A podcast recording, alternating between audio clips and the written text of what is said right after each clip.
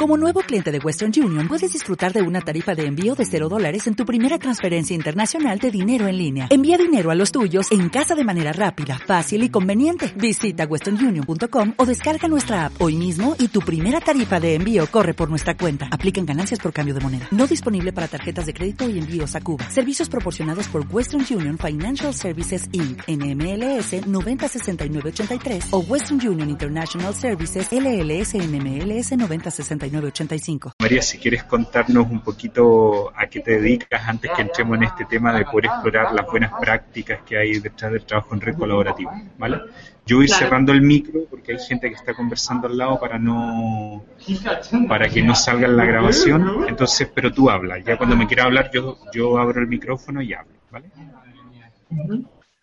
Hola Cristian, eh, soy Ana María Aristizábal, eh, vivo en Bogotá y desde Hace unos 10 años estoy en, el mundo de la innovación social acá en Colombia, pero eh, hace unos 5 más o menos estoy muy activa también en temas de, desarrollo humano, tras del coaching y buscando interlazar estos dos mundos del desarrollo humano y, de la innovación social. Eh, y por otro lado también me encanta la música y toco piano y canto.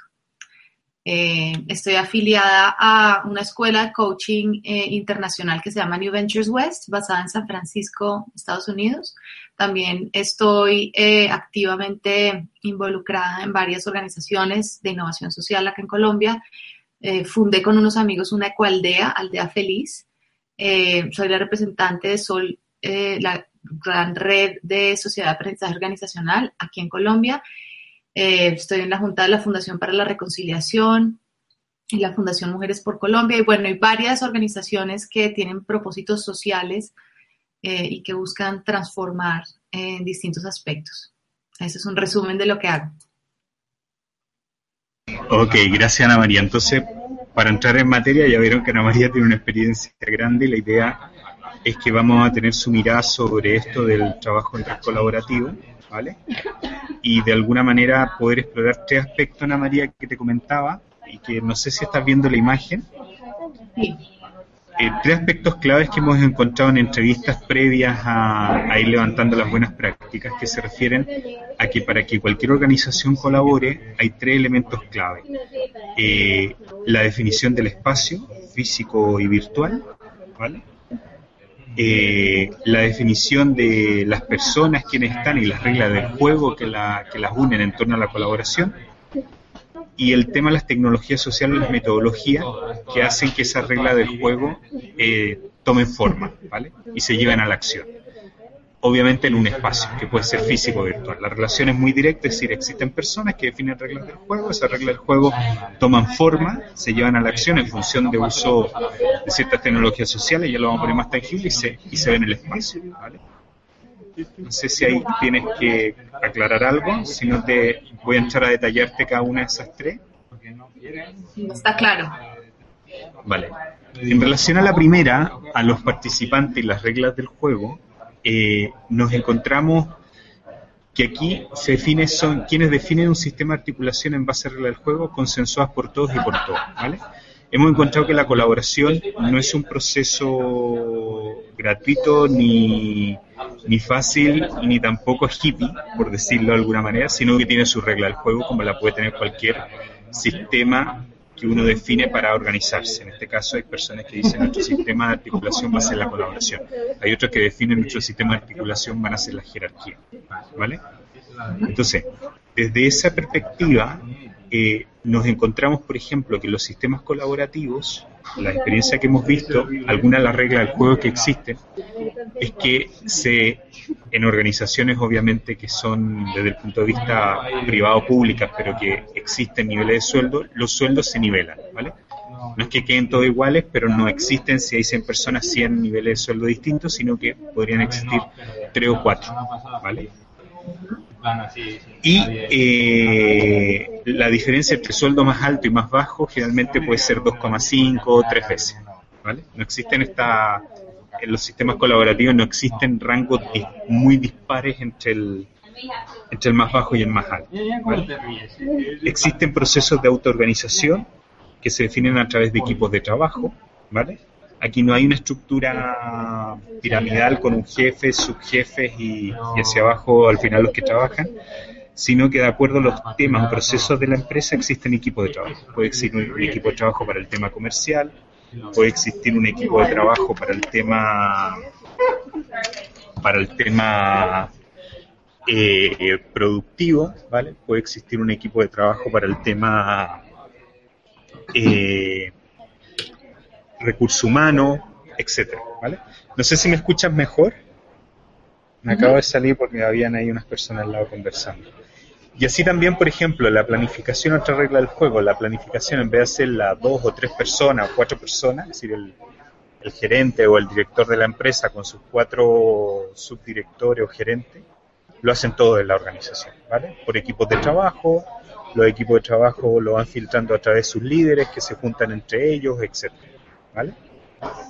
Eh, otros elementos, por ejemplo, los procesos de planificación de la, de, de la operación, de la, etcétera, no solamente se hace con la gente al interior de la empresa, sino que se invita a proveedores y clientes. Y a través de ello no solamente se hace planificación, sino que se hace innovación, etcétera.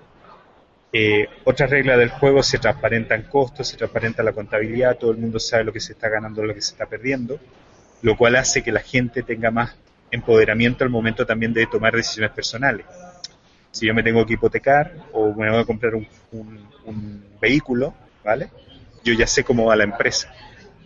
¿vale? No me voy a encontrar que a lo mejor pedí un préstamo y a los dos meses me, me bajan el sueldo me, o me o me o me eliminan el contrato, ¿vale?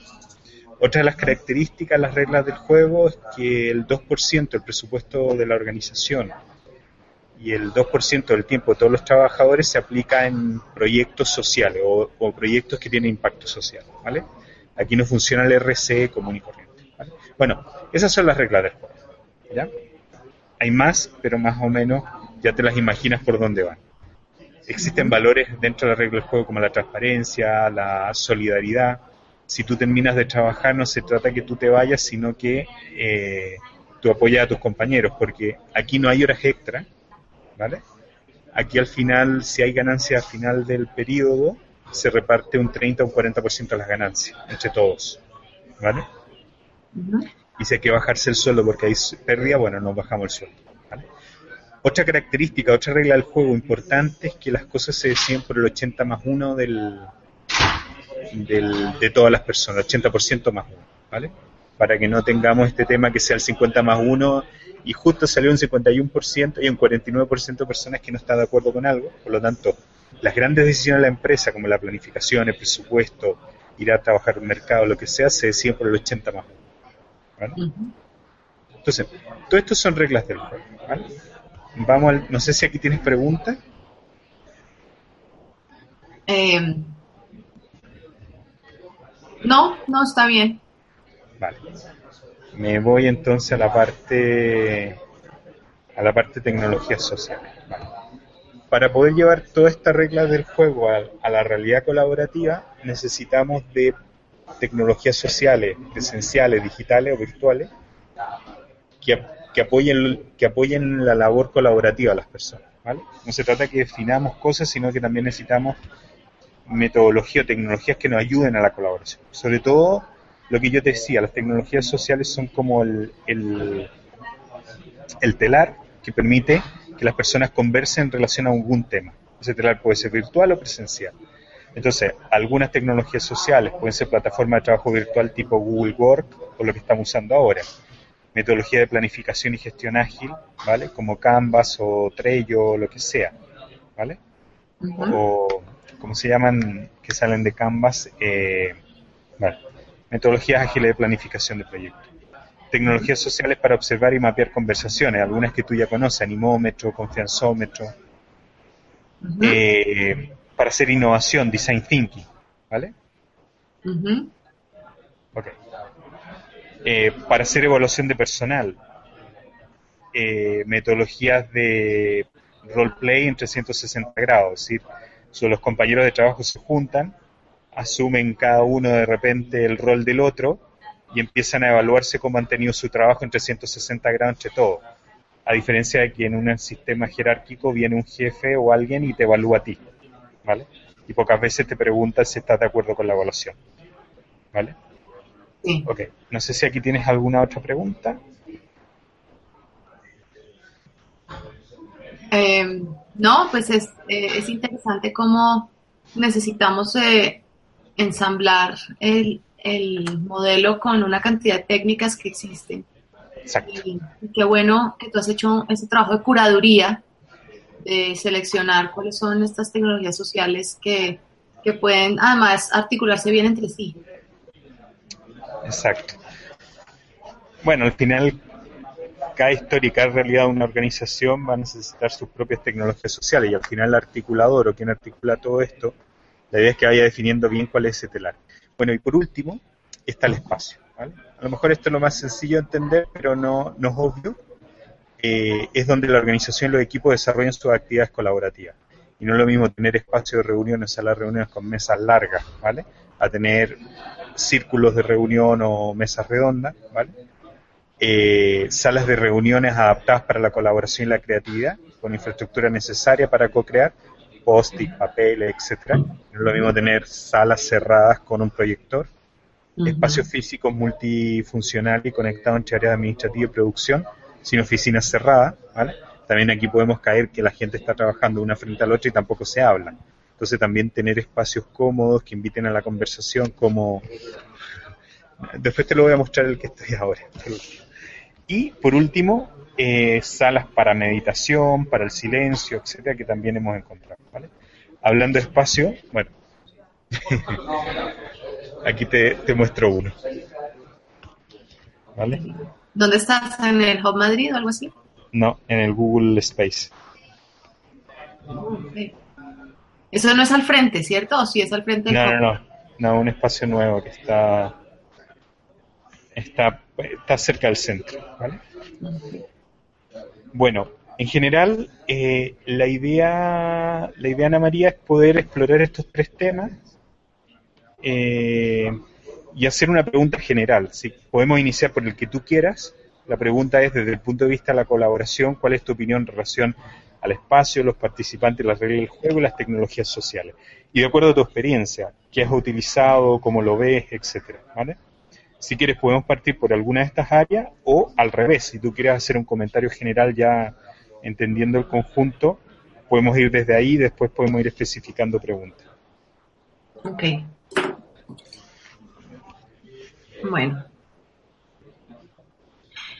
Entonces, Yo prefiero dejarlo abierto porque sé que tu experiencia, más que ir al detalle, puede ser una buena historia lo que nos cuentes del, del conjunto.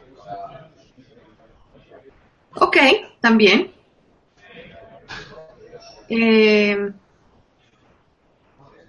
pues mira, yo tengo experiencia con varios grupos de trabajo colaborativo. Eh, creo que la más constante eh, y larga que he tenido es con la cual de Aldea Feliz. Eh, es un, un esquema muy interesante porque es, eh,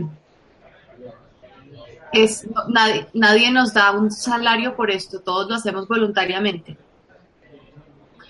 Eh, y, y pues parte de, so- somos parte de un movimiento global de las ecualdeas que tienen varias manifestaciones alrededor del mundo, eh, muy diferentes, mm, pero creo que cada vez más eh, estamos homogeneizando algunos aspectos. Entonces, eh, eh, empiezo por decir que las ecualdeas tienen un espacio muy particular porque las ecualdeas necesitan un terreno físico para sus actividades. Entonces, el espacio in- incluye la compra de un terreno. Y, y pues eso tiene toda una cantidad de, de complejidades, porque, por ejemplo, nosotros empezamos comprando el terreno y poniéndolo en nombre de las personas naturales, de personas, y acabamos de hacer un gran cambio, eh, que es el traspaso de, de, la tenencia de la tierra a la asociación Aldea Feliz. Eh, y, y pues eso fue un acto de confianza grande, de ser todos dueños del espacio, eh, pero a la vez no ser dueños tampoco, porque es de la asociación y, es un propósito más grande que la tenencia, que, la propiedad privada. Eh. Entonces eso es un tema bien interesante que, hemos vivido y, también em, a nivel de reglas de juego y de espacio, pues eh, tuvimos que aclarar muy bien cuáles son los estatutos de la asociación a nivel legal, eh, también cuáles son eh, los derechos sobre las propiedades construidas a través de contratos de comodato y las reglas de juego en general en, de, nuestra convivencia a través de un manual de convivencia que hemos co-creado a través de, pues, en los nueve años que llevamos juntos. Em, eso me parece que es bien interesante porque em, yo pensaría que con el tiempo mm, vamos a, entrar en dinámicas rurales, urbanas, eh, que involucran la tenencia de, bienes, raíces. Y, hemos tenido como esa experiencia en Aldea Feliz. Eh, haciendo como una pregunta ahí, un doble clic a lo que estás eh, comentando, y esto por otros procesos que hemos visto colaborativos, tu experiencia te dice, porque al principio escuché, mira, el terreno en realidad al principio, y esto es lo que yo deduzco, lo compramos de muy buena voluntad un grupo de personas, porque teníamos una idea y un proyecto en común. Pero con el tiempo fue necesario eh, darle forma y darle jurisdicción a este espacio, ¿vale? Como también definir las reglas del juego, las que estábamos hablando, que nos permitieran convivir en ese terreno. ¿vale? Tanto había que generar la regla del juego y ordenar qué significaba tener un terreno y quiénes son y quiénes están con el terreno, ¿vale? Y a dónde y hasta dónde va el terreno, ¿vale? Y qué se hace en el terreno, como eh, cómo se convive en el terreno. En ese doble clic, ¿nos podrías contar por qué se llega a eso? ¿Qué ventajas tiene hoy día tener eso ordenado? Entendiendo que estamos hablando de colaboración, alguien, alguien podría decir, oye, esto es una organización muy jerárquica porque tiene reglas del juego, tiene un terreno, tiene una cosa, pero estamos hablando, si bien entiendo, y así se define el proyecto, es un proyecto colaborativo. No sé si podrías ahí rascar un poquito y, comentar por qué llegan a eso y, qué ventajas tiene hoy día eso. Pues mira, eh, al principio cuando nosotros empezamos había un, ideal, un propósito eh, muy lindo, pero, pero pues no era claro cómo iban a ser esas reglas de juego. Eh, eso generó un poco de confusión. Algunas personas llegaron, pensaron que esto era una inversión y en realidad no era un, un proyecto de capitalista de invertir en un terreno, sino que era un proyecto humano eh, de innovación social, de no lucrarse ni esperar un retorno capitalista, sino eh, un...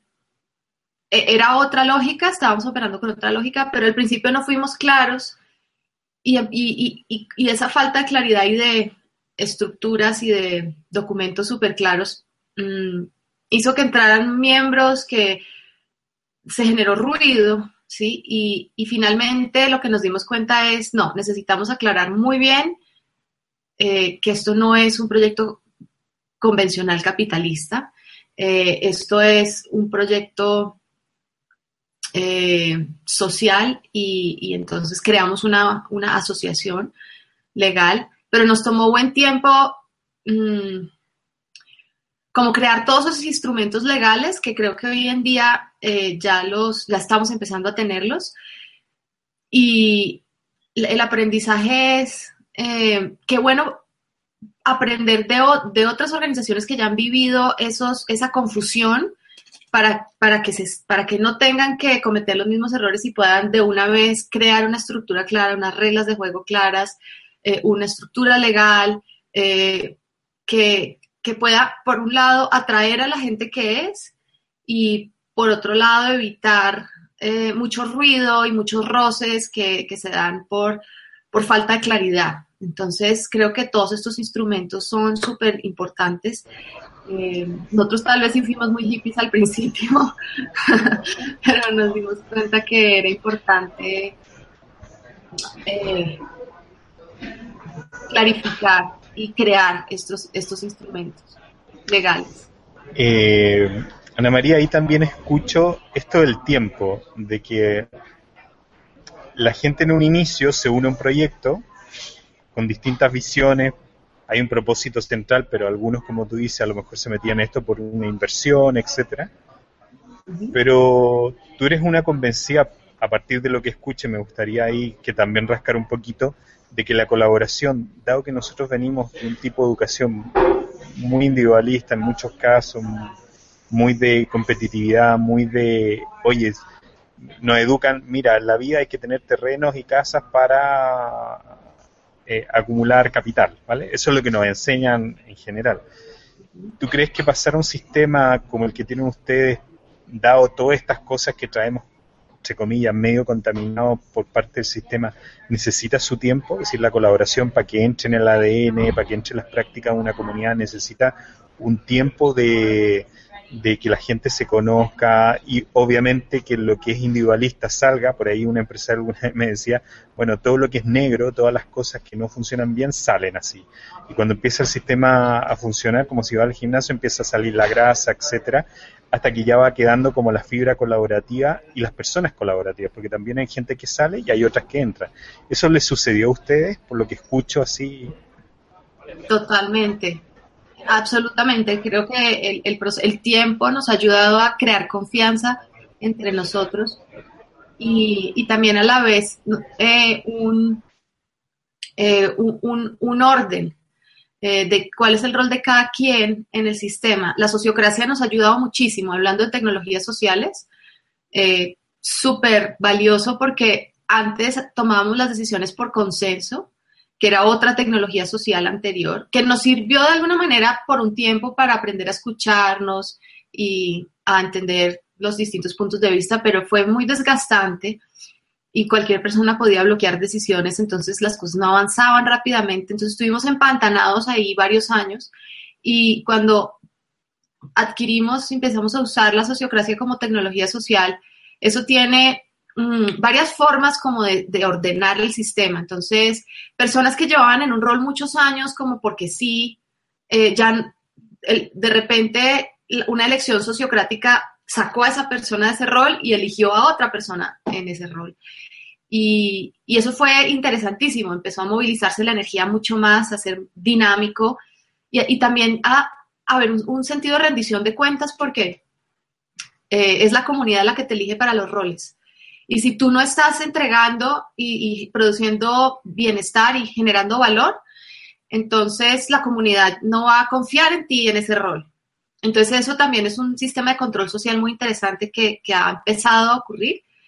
Eh, y, pues eh, ayuda a la confianza eh, porque porque hay mayor responsabilidad. La confianza también se construye a través de resultados, se construye a través de, comportamientos y, la gente necesita una oportunidad para generar esa confianza y ese reconocimiento. Entonces, las elecciones sociocráticas han sido para muchos una oportunidad de probar eh, su, su desempeño.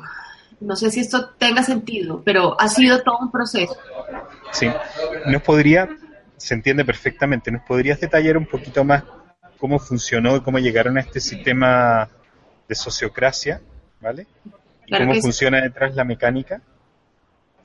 Claro que sí. ¿Cómo llegó? Pues eh, hoy día hay, una formación de eh, ecualdeas, de cómo generar ecualdeas que se llama Eco Village Design Education, EDE.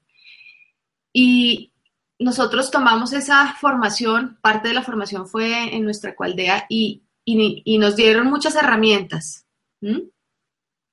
Eh, y eso se divide por, en cuatro dimensiones, que son las dimensiones de las ecualdeas. La dimensión eh, ecológica, ambiental y de infraestructura, la dimensión económica y de productividad, la dimensión social y, de relaciones y de gobernanza y la dimensión cultural y espiritual.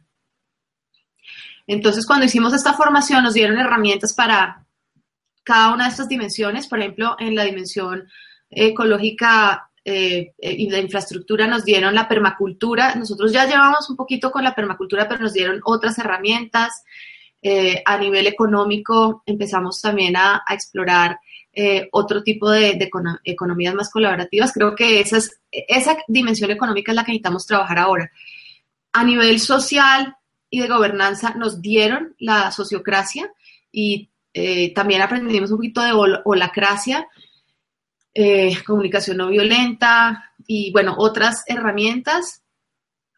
Y, a nivel cultural y, de visión de mundo y espiritual nos dieron eh, la espiral dinámica y otras eh, herramientas para entender esta parte. Entonces, así fue como adoptamos la sociocracia porque hay, ahora existe esa formación que es de tres semanas y una persona que quiera crear una ecualdea puede eh, tomar esta formación y adquirir tecnologías sociales para cada una de las dimensiones de las ecualdeas. Em, ¿Cómo empezamos a, implementarla? Pues trajimos a una experta en sociocracia Colombia a dictarnos un taller ya de cuatro días, eh, donde eh, ella nos, dio el manual, todas las herramientas y además la, pusimos en práctica y dijimos que íbamos a explorarla por, por seis meses a ver cómo nos iba y eso fue lo que hicimos y al final de seis meses evaluamos y, dijimos sí, nos, nos ha cambiado mucho, nos ha ayudado un montón y seguimos. Mm, y pues estamos muy en contacto con, Diana Leaf, eh, Christian, Diana Leaf Christian, que eh, es la misma que escribió un libro que se llama eh, Construir una vida juntos, que es un libro sobre cómo vivir en ecualdeas y ella ahora dicta talleres de estos temas por todo el mundo y, está como una asesora nuestra en el proceso de, implementar la sociocracia. Entonces, cuando tenemos dudas, la llamamos. Eh, hemos tenido muchas dudas en el proceso y nos dice, mira, esto es así, cuando una persona tiene una petición especial, esto se maneja de esta manera, con este tipo de círculos y eh, la, la sociocracia abarca muchas cosas, abarca cómo estamos organizados en células, por temas de trabajo. Eh, también abarca la representatividad y la gobernanza, entonces cada célula tiene un representante y se reúnen en una reunión de planeación, entonces no es que toda la cualdea planea, sino los representantes de cada célula se reúnen y toman decisiones de planeación. Eh, hay elecciones sociocráticas, hay también una metodología para generar una propuesta y evaluar una propuesta, implementar la propuesta, o sea, abarca muchas cosas en el funcionamiento, entonces eh, ha sido una plataforma eh, y una tecnología social que nos ha resuelto muchas cosas y, ha creado ahora una cultura de liderazgo, de, mayor proactividad y liderazgo. Yo cuando tomé el taller le dije a Diane, Diane, pero para uno funcionar bien en sociocracia necesita ser muy líder, porque necesita traer propuestas y, y evaluarlas y demás. Ella me dijo, es que el sistema mismo va a construir líderes. Y yo dije, wow, esto me sorprende. Pero es verdad, con el tiempo he visto que, esta tecnología social ha empezado a cambiar el comportamiento de las personas. No es de la noche a la mañana, sino es reunión tras reunión sociocrática. Vemos que eso activa ciertas cosas, activa más transparencia, activa más deseo de proactivamente proponer, activa un orden también de no que, no sean los egos los que hablan, sino hay un proceso y eh, articularnos más y poco a poco he visto unos cambios muy interesantes en la comunidad a raíz de esta tecnología social. Eh, qué bonito lo que cuentas, porque esto que hablamos del tiempo, la colaboración, eh, necesita esas tecnologías sociales que pongan en práctica, como tú decías, las reglas del juego, que al final definen las personas, pero esas tecnologías sociales, como tú lo, como tú lo decías, lo que hacen es ir cultivando la colaboración, haciendo que las personas aprendamos a colaborar. Colaborar es una palabra muy bonita, de hecho está de moda ahora, es topics, como se dice en, en muchos eventos, pero del dicho al hecho como tú dices, hay un gran trecho y el que ustedes han, recorrido en este, en este tiempo. Eh, de esto me gustaría ir porque tienes una experiencia súper rica.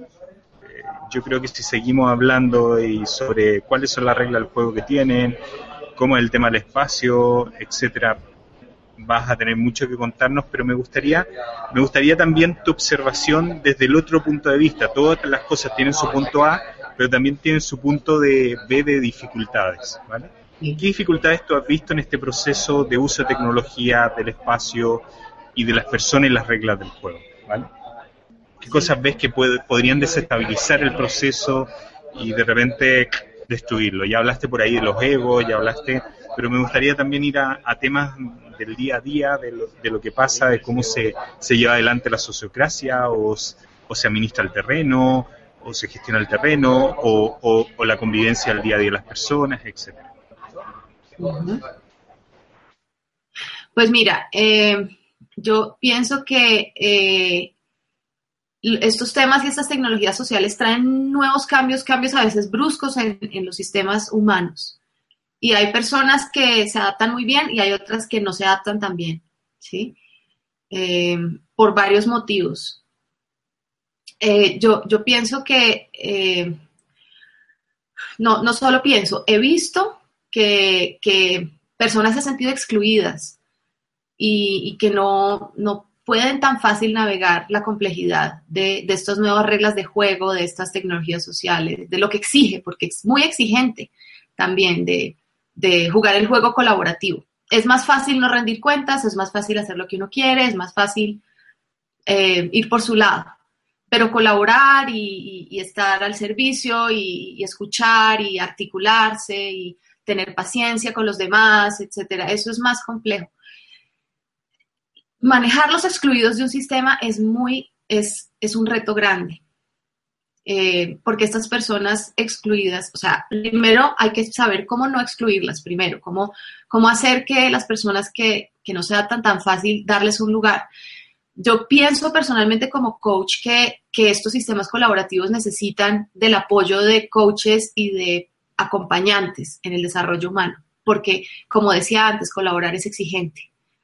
Se requiere, como dice el libro de Reinventing Organizations, Reinventando Organizaciones, el libro habla de la autogestión, self-management, autogestión. Autogestión implica no solamente tú ser tu propio jefe, y, tú ser proactivo y hacer las cosas por motivación propia, eso es una dimensión, pero la otra dimensión de la autogestión es también saber regularte emocionalmente, saber eh, regular tus, tus reacciones, tus, tu, ego y, y, pues en eso necesitamos apoyo, eh, espejos y, y no, tiene que haber un equilibrio entre el reto y el apoyo. Entonces, si hay demasiado reto y los cambios son demasiado rápidos y exigentes, eh, van a haber excluidos, van a va a haber tensión, va, a haber ruido. Pero si hay igualmente mucho apoyo, ¿sí? Y espacios emocionales, de gestión emocional, de, trabajo uno a uno, para procesar lo que está pasando, para ver, pero a mí, ¿por qué no me eligieron esta vez en las elecciones sociocráticas? ¿Por qué quedé por fuera?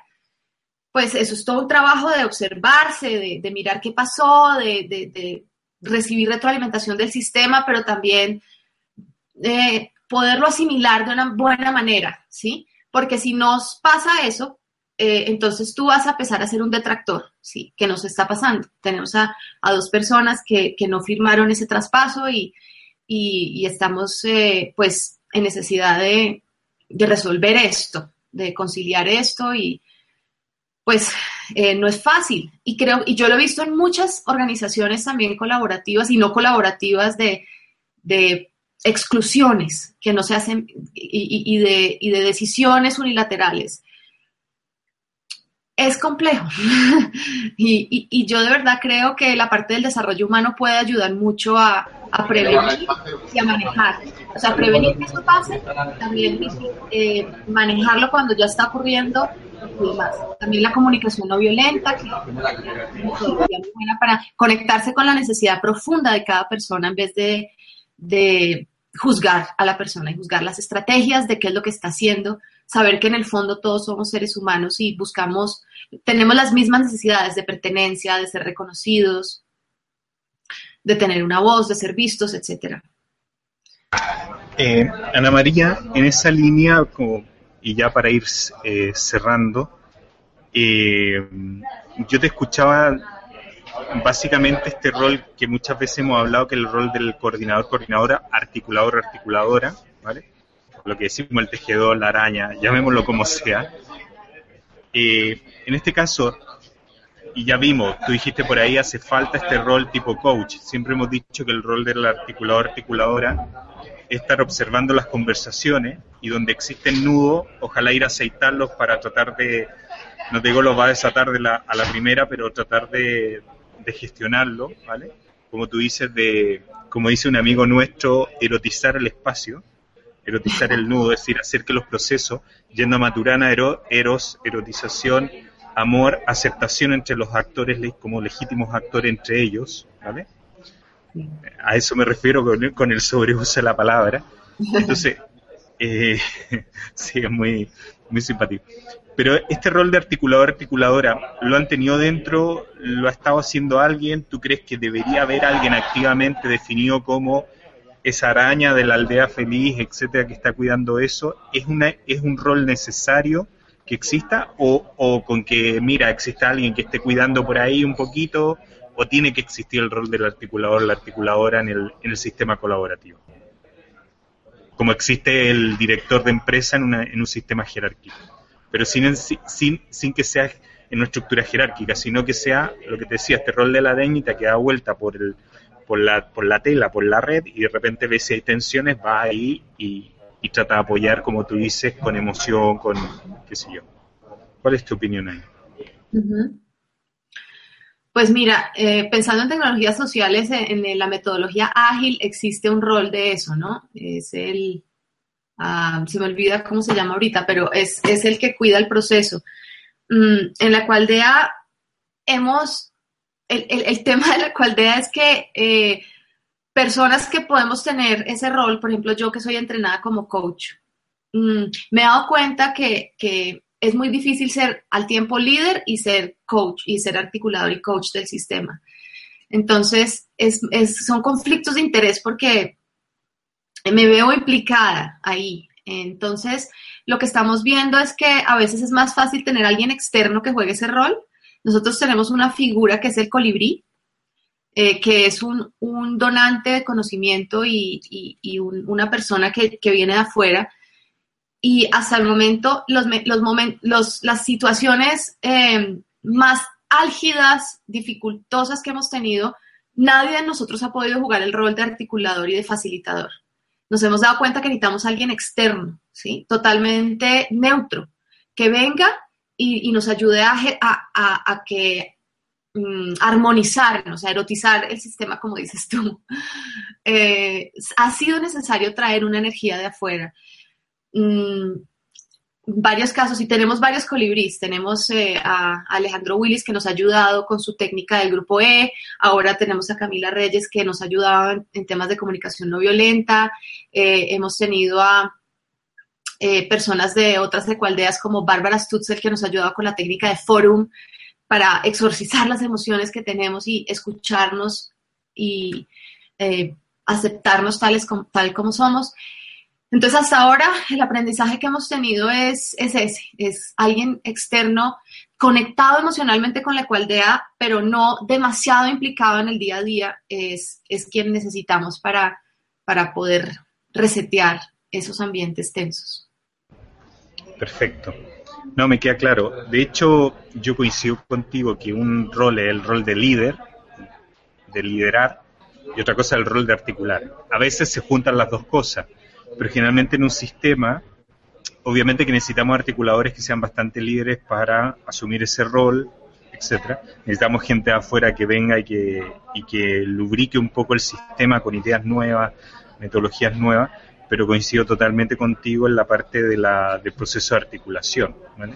que tiene que ser alguien que haga ese rol, sea de adentro o de afuera, pero que haga ese rol de, de estar cuidando. A veces es difícil cuando estás muy metido adentro en el, en el sistema. En el fondo, también es la persona quien cuida un poco las reglas del juego, el sistema operativo que han definido internamente, ¿vale?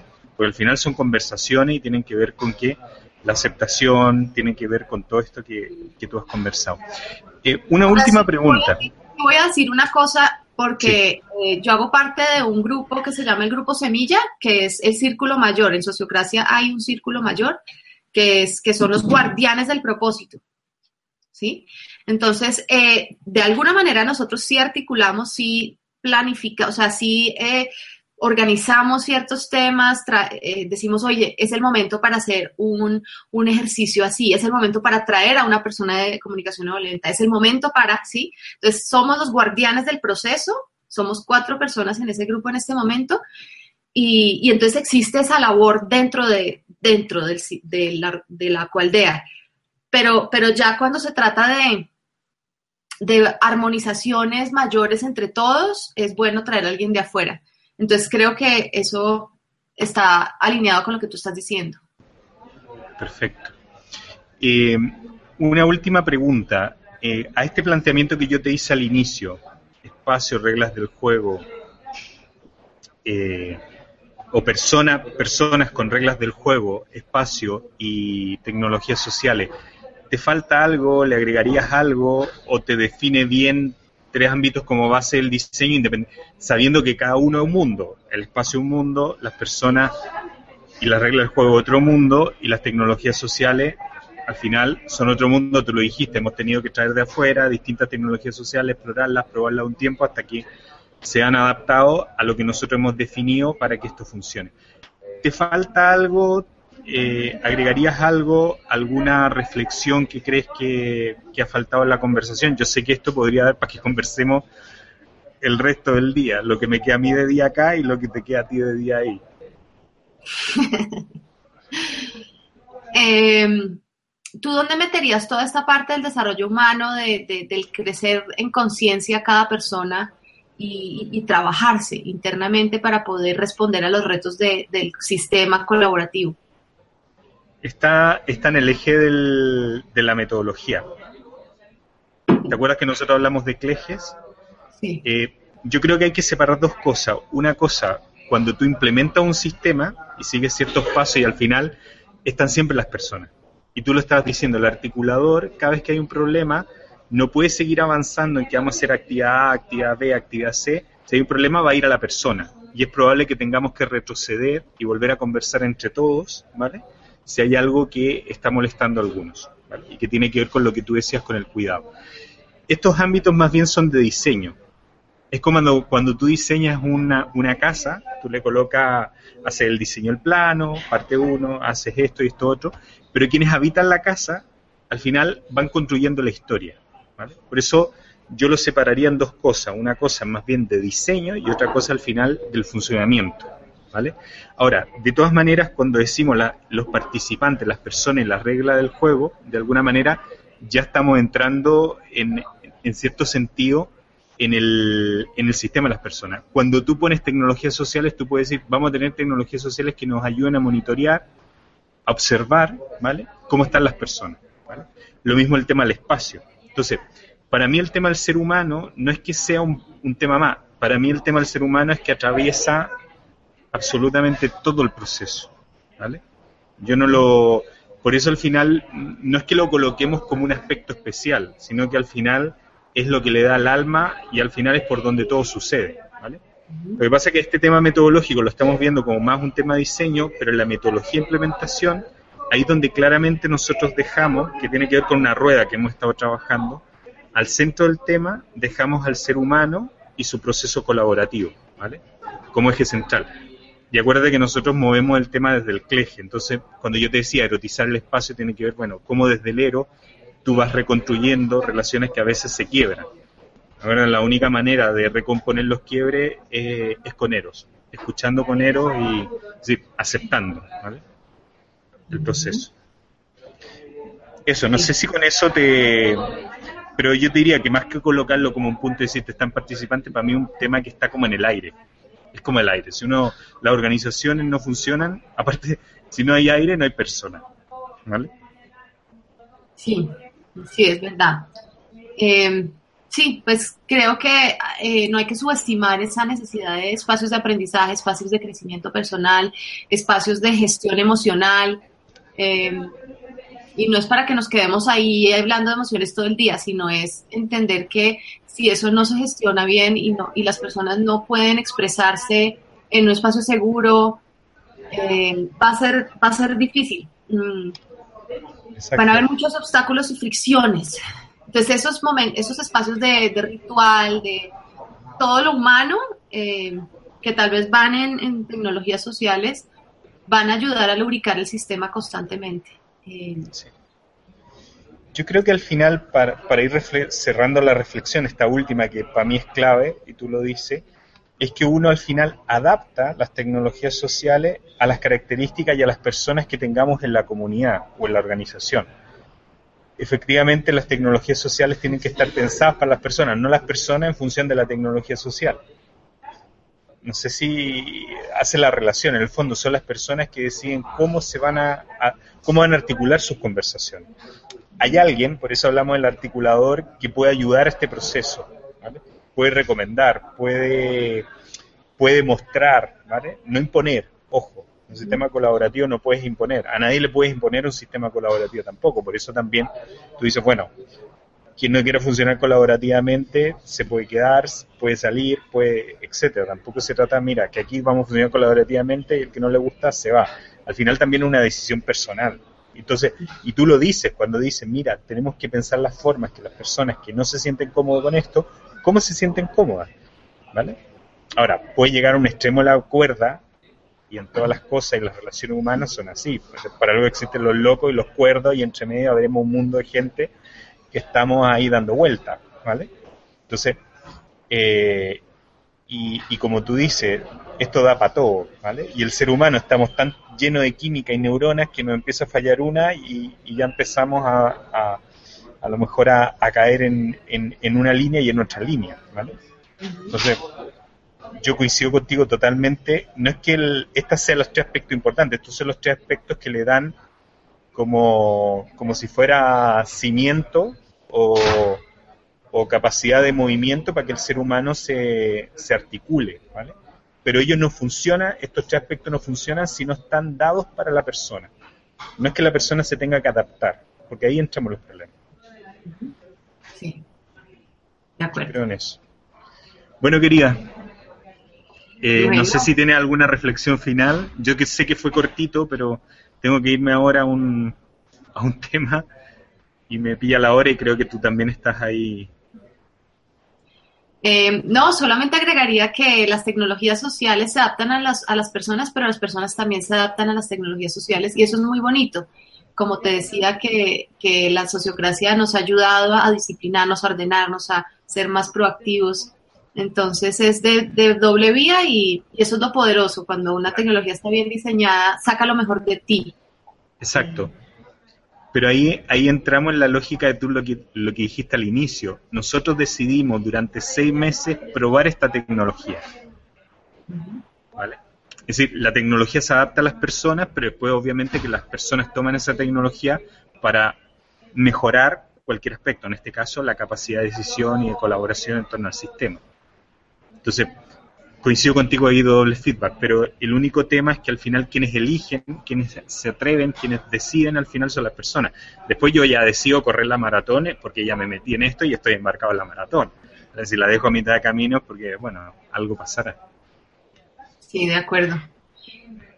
Pues maravillosa la conversación. Muchas gracias, Cristian. No, gracias a ti. Esta estructura que has creado me parece súper pues, útil para, poder entender los sistemas complejos y, pues me encantará seguir conversando contigo y, ver cómo más te puedo apoyar y nos podemos apoyar mutuamente. Así que muchas gracias por este espacio. No, gracias a ti.